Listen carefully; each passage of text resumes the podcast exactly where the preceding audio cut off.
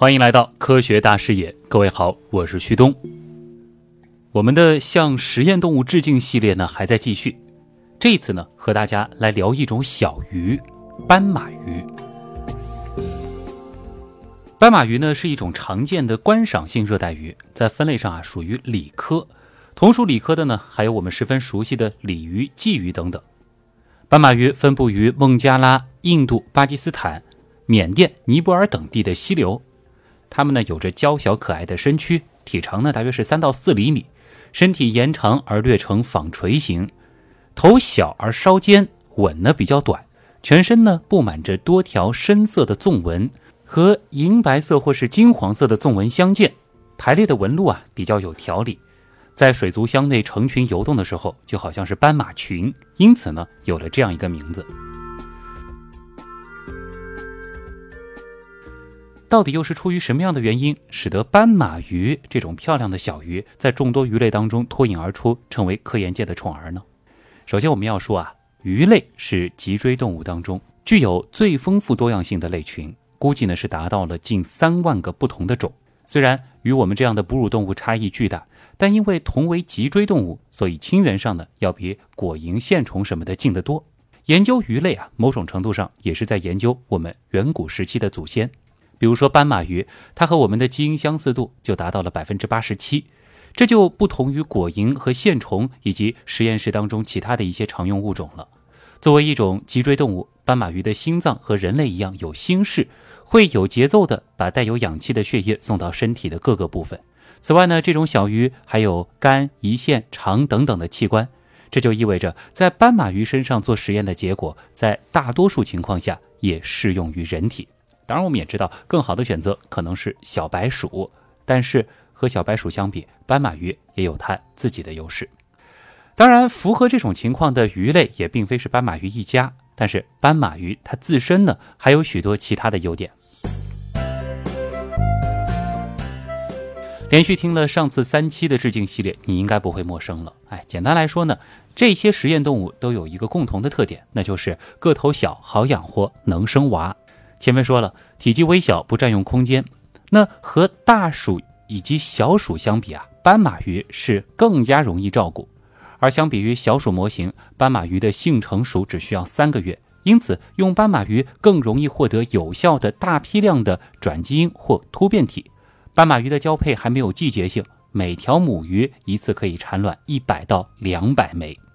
斑马鱼的发育过程非常的短。它在受精的零点七五个小时后就开始进行细胞分裂了，到三点二五个小时的时候，已经分裂有上千个细胞了，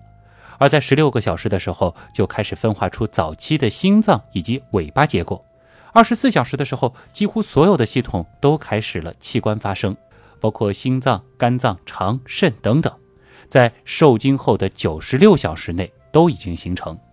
受精第五天，所有的器官都已经建成并且发挥作用，而性成熟为成鱼呢？前面也说了，只需要两到三个月的时间。相比于斑马鱼胚胎快速的发育过程，人类的胚胎则要花上三个月的时间。它们的胚胎还非常的特别，那就是通体透明，这在脊椎动物当中可以说是极为罕见。这就意味着科学家们不用解剖就能够直接的在显微镜底下实时的观察胚胎的发育过程，同时呢做活体观察也十分的方便，这就为科学家研究早期器官发育和形态分化提供了极大的便利。如今，科学家可以通过构建各种带荧光标记的转基因斑马鱼，准确地观测某个基因在某个器官或者整个个体的表达模式。所以，相对于其他模型，斑马鱼也是目前研究发育最好的动物模型。如此高的性价比，怎么会不获得生物学家的青睐呢？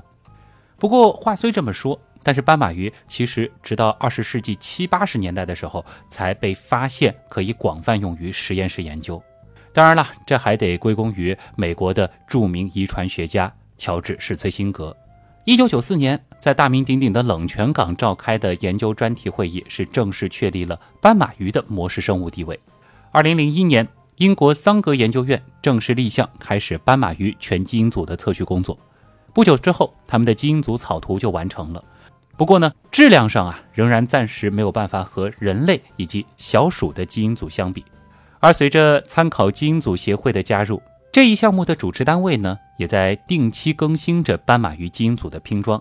目前的参考序列版本是二零一三年发布的 GRC Z10，而最新的 GRC Z11 版本呢，也已经在今年发布了。有了这样的基础，斑马鱼就可以用于大规模遗传背景筛选，针对表型反推基因了。顺便说一下，它们不但有着强大的繁殖能力，而且个体差异还不大，因此呢，又可以用于大规模的药物筛选。如今啊，斑马鱼在药物筛选以及各种疾病模型模拟、分子发育遗传学等研究方面都有着极大的应用。比如说药物筛选和疾病模型，因为斑马鱼与人类基因组的高度相似性，在人类中出现的两千多种疾病都能够成功的模拟到斑马鱼身上。这其中呢，就包括了像癌症、白血病、动脉粥样硬化、帕金森病、阿尔茨海默氏症等等。同时还意味着。当我们如果要进行上述这些病的药物治疗研究时，我们首先就可以在斑马鱼身上得到验证。因此呢，它们如今也被科学家们昵称为“水中小白鼠”。那接下来呢，我们不妨也花一点时间来看看斑马鱼们的具体贡献。前面说过啊，虽然斑马鱼与人类在外形上有着巨大的差别，然而在 DNA 层面上，斑马鱼与人类有着很大的相似性。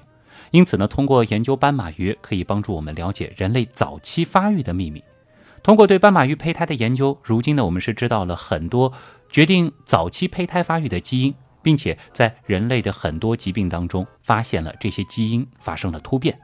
了解到这些基因之后，可以有效地对未出生的婴儿进行产前检测，并且进一步找到预防与治疗的方法。斑马鱼的胚胎体积比较大，因此呢，也可以很方便地对其进行操作。比如说，科学家们利用特定的技术手段，可以实现斑马鱼体内敲除或者表达某一个基因，从而研究这个基因的功能。突变体是研究这个基因功能最有效的方式之一。当某一个基因突变之后，我们可以通过观察个体发育的形态变化，或者利用其他检测手段，比如说高通量测序的方法，检测它影响的所有其他基因的表达变化，从而得出这个基因在生物体当中的功能。转基因技术是研究基因功能的另外一个重要的手段。科学家呢常常会将一个基因的启动子序列和带有某种颜色的荧光蛋白串联表达。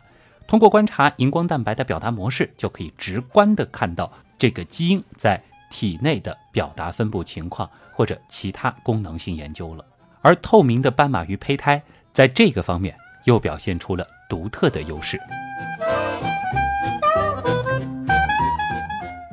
斑马鱼在肿瘤研究当中也发挥了重要的作用。我们知道，肿瘤是人身体内产生的一团具有恶性增殖能力的细胞团，也是人类健康的最致命的杀手之一。长期以来啊，人们对肿瘤研究是投入了巨大的精力物力，但是收效甚微。由于肿瘤常常发生在体内，因此呢，很难直接的观察它们的发生与成长的过程。而斑马鱼则为我们提供了一个直观的研究手段。科学家可以将带有荧光标记的人类肿瘤细胞移植到斑马鱼体内。由于肿瘤发生所需要的蛋白因子在斑马鱼体内同样存在，肿瘤细胞呢可以在斑马鱼体内正常的生长。而鉴于斑马鱼的全身透明性，因此科学家又可以非常直观的去观察肿瘤的发生发展过程。在医学上啊，为了治疗某种疾病。而需要对药物进行筛选，然而药物筛选呢是一个价格昂贵而且周期非常漫长的过程，直接用于人体是不可能的。因此呢，首先得在动物体内进行试验。斑马鱼可以产生大量的后代，而且发育又很快，所占空间小，而且对于药物吸收的能力很强。那作为鱼类的斑马鱼啊，它们的皮肤还具有渗透性，可以吸收水中的药物。因此啊，测试某种药物的时候，只要把它投入水中就行了。简单易行啊，这一点呢，在小鼠和大鼠身上都是难以想象的事儿。因此呢，如今斑马鱼也已经成为药物筛选最有力的工具之一了。在心血管疾病方面，我们从斑马鱼身上也获得了很多启发。我们知道，人类的心脏结构是由两个心房和两个心室构成的。左右心房和左右心室之间呢都有间隔隔开，确保两边的血液不会混合。心房和心室之间也有瓣膜相阻挡。但是斑马鱼则不一样，斑马鱼的心脏只有一个心房一个心室。哎，可能大家就会问了，既然存在那么大的不同，那为什么它们还能够被用来研究人类的心血管疾病呢？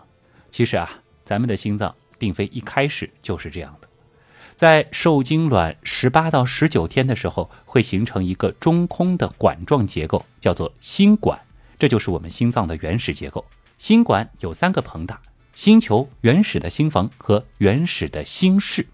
后来呢，这个心管经过不断的发育、扭曲变形，最终呢才形成了我们现在心脏的四腔式结构。所以，其实我们不难看出，人类胚胎时期的心脏啊，或者叫心管，其实和斑马鱼的心脏是十分类似的，而且除了结构之外，它们的早期胚胎发育过程更是非常的相似，包括了前体细胞的出现、迁移、分化以及心管的形成等等。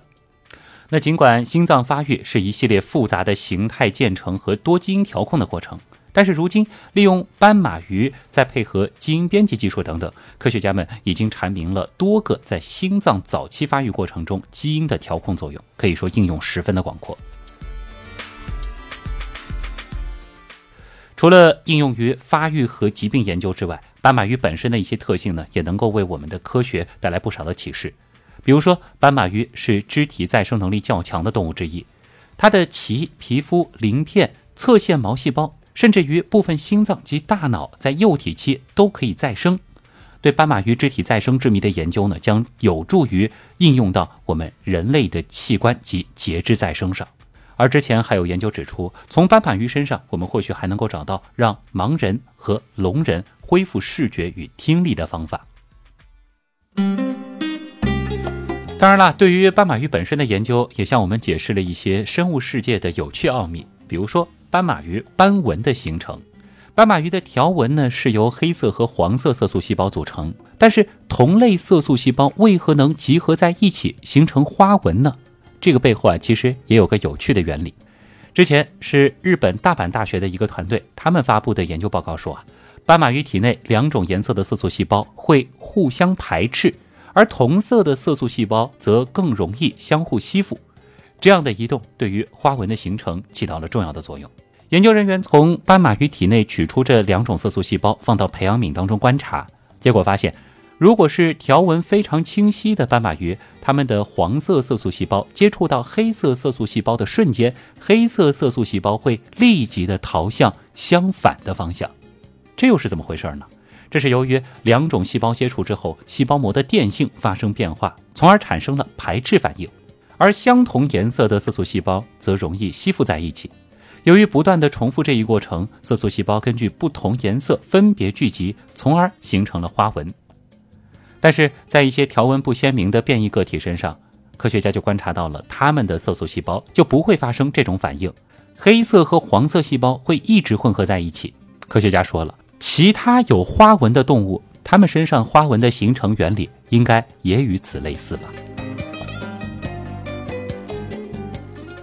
最近几年啊，随着斑马鱼研究优势的不断体现，斑马鱼研究的队伍也越来越壮大。人们对于斑马鱼可以说也是越来越感兴趣了。有关斑马鱼的研究成果呢，自然还有很多很多。今天在这儿呢，也只是给大家起个头。毕竟“水中小白鼠”这个称号可不是白来的。顺便说一下啊，生活当中要见到这种鱼其实倒不难。作为一种观赏鱼类，在很多的水族店里其实都有它们的身影。